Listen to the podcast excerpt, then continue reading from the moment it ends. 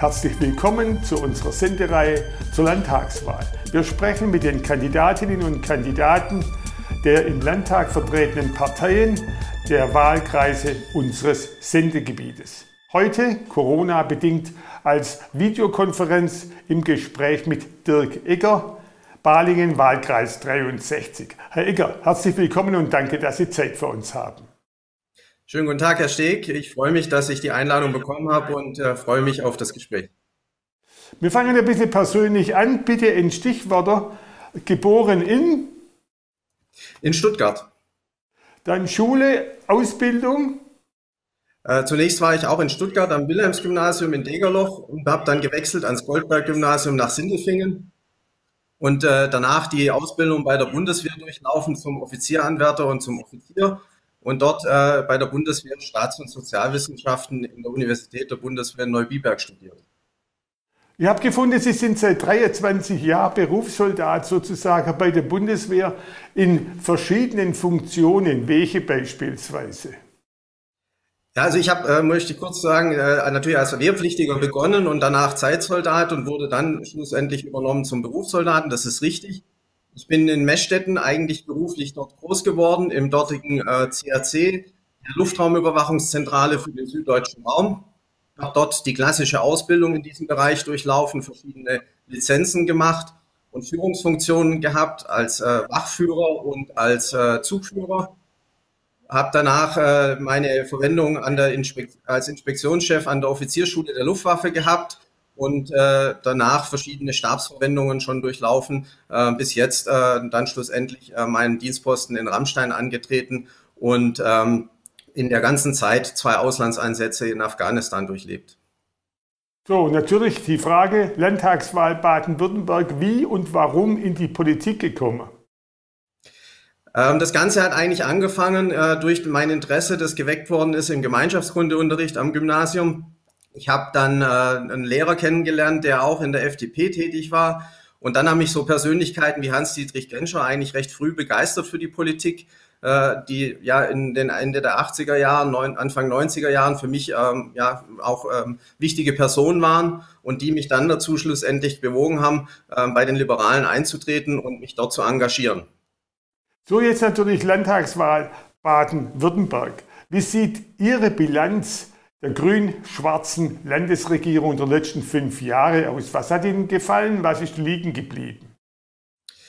Ich denke, dass äh, die schwarz-grüne Landesregierung viel liegen hat lassen, insbesondere im Bereich der Bildung und Digitalisierung. Hier sind für mich zentrale äh, Wahlversprechen nicht eingehalten worden und insbesondere im Bereich der Bildung, wenn man das vergleicht mit äh, Zeiten der schwarz-gelben Regierung, äh, wo Baden-Württemberg einen Spitzenplatz hatte, haben wir hier eindeutig an äh, wichtigen Plätzen verloren. Ähm, da ist für mich dringender Nachholbedarf und da müssen wir auch unser Land wieder äh, weiter voranbringen. Die Wahlthemen der Parteien sind sehr unterschiedlich. Die CDU setzt auf Sicherheit und Entfesseln, die Grüne auf Klimaschutz, die SPD auf Arbeit sichern, die AfD auf mehr direkte Demokratie. Was ist Ihr wichtigstes Wahlthema? Sie haben ein paar angesprochen. Bildung, ist das Ihr größtes Anliegen? Ja, also für mich sind zentrale Punkte auf jeden Fall die Bildung, die Digitalisierung und dann natürlich auch wieder, dass wir unsere Wirtschaft äh, nach der Krise jetzt auch wieder voranbringen. Jetzt tun wir es vielleicht ein bisschen erläutern, damit die Zuschauer auch die Unterschiede der Partei ein bisschen rauskriegen. Was wollen Sie bei der Bildung anders machen? Es wird ja allgemein bemängelt, es fehlt an Qualität oder wie sehen Sie es? Ja, also ich denke, dass wir über die Jahre hinweg äh, viel zu oft am äh, Bildungssystem herumgedoktert haben.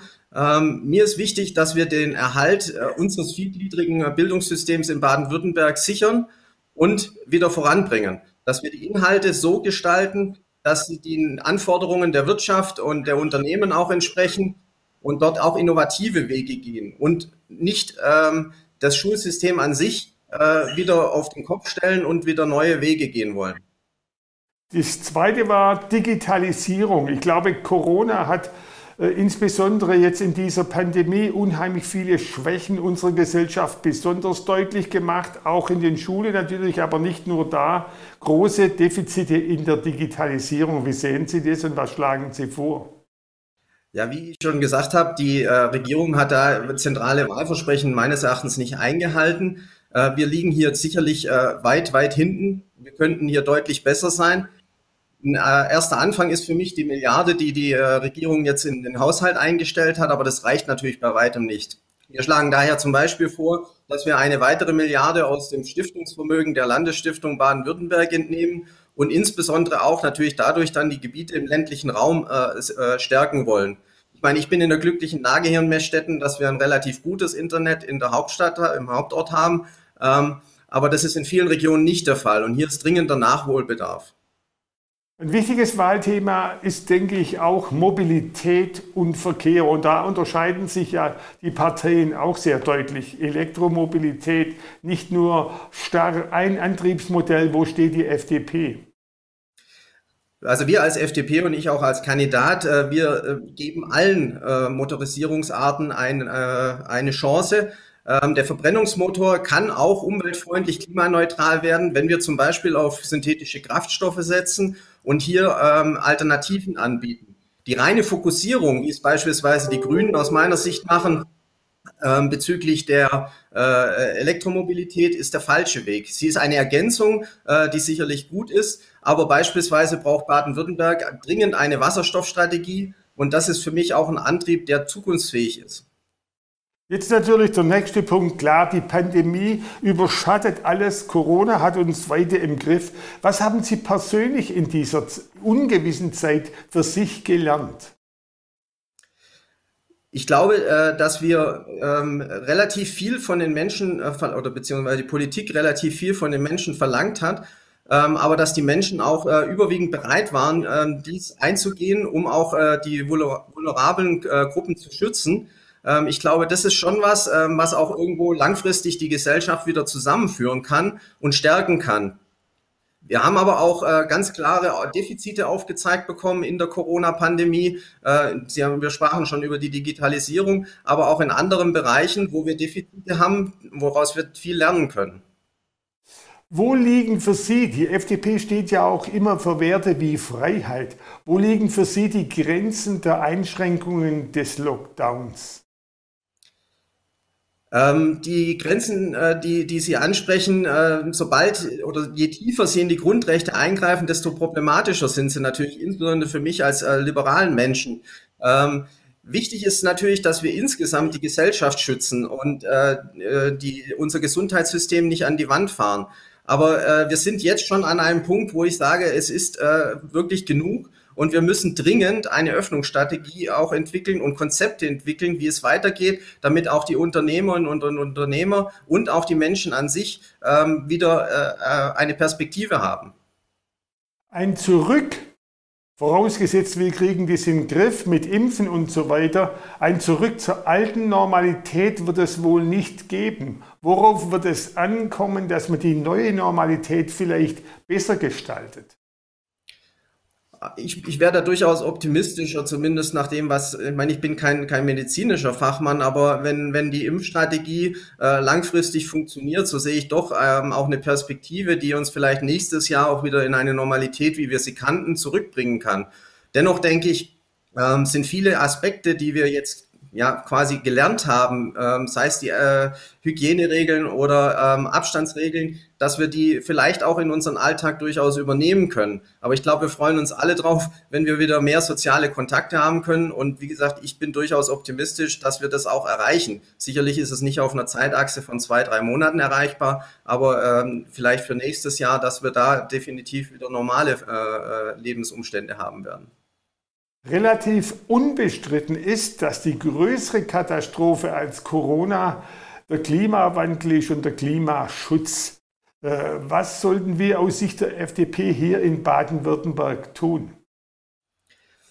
Ähm, definitiv dafür sorgen, dass wir nicht zu viele Auflagen des Staates bekommen, dass wir die Menschen motivieren, ähm, klimaneutral oder klimaoffen ähm, ihr Leben zu gestalten. Ähm, ich nannte vorher das Beispiel ähm, des Verbrennungsmotors. Wenn wir hier in, unsere Innovationskraft, die wir im Land haben, nutzen, ähm, auch solche Alternativ- oder normalen Antriebe zu nutzen und diese klimaneutral zu machen, indem wir eben technikoffen das Ganze angehen, dann äh, denke ich, äh, das sind äh, für uns zentrale Punkte, dass wir nicht zu viel Überregulierung des Staates wollen in allen Bereichen.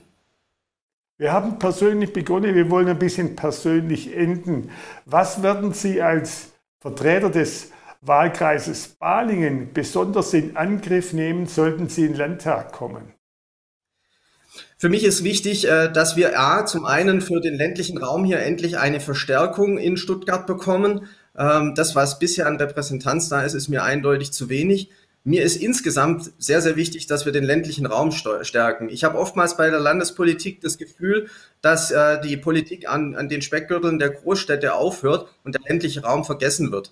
Hier sind mir insbesondere wichtig eben die Punkte der Digitalisierung, ähm, der Erhalt unserer Bildungslandschaft hier im, äh, im Kreis und natürlich äh, die Infrastruktur weiter auszubauen und zu verbessern. Hier sind wir deutlich im äh, Hintertreffen als ländlicher Raum.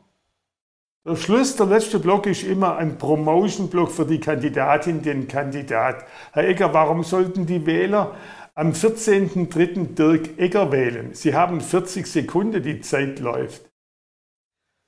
Als Kandidat bin ich, glaube ich, jemand, der zuhören kann, der offen ist, der nicht aus der klassischen Politikerlaufbahn kommt und der äh, die Fähigkeit mitbringt, ähm, eine äh, optimale Lagefeststellung zu betreiben, auch komplexe Sachverhalte zu analysieren und dann ergebnisoffen das Ganze auch zu gestalten. Und ich möchte mich weiterhin für die Freiheit der Bürgerinnen und Bürger hier im Land einsetzen und mich engagieren. Stärken wir den Zollernalbkreis, stärken wir den, die Region mit einem weiteren Kandidaten in Stuttgart. Das wäre mein Wunsch.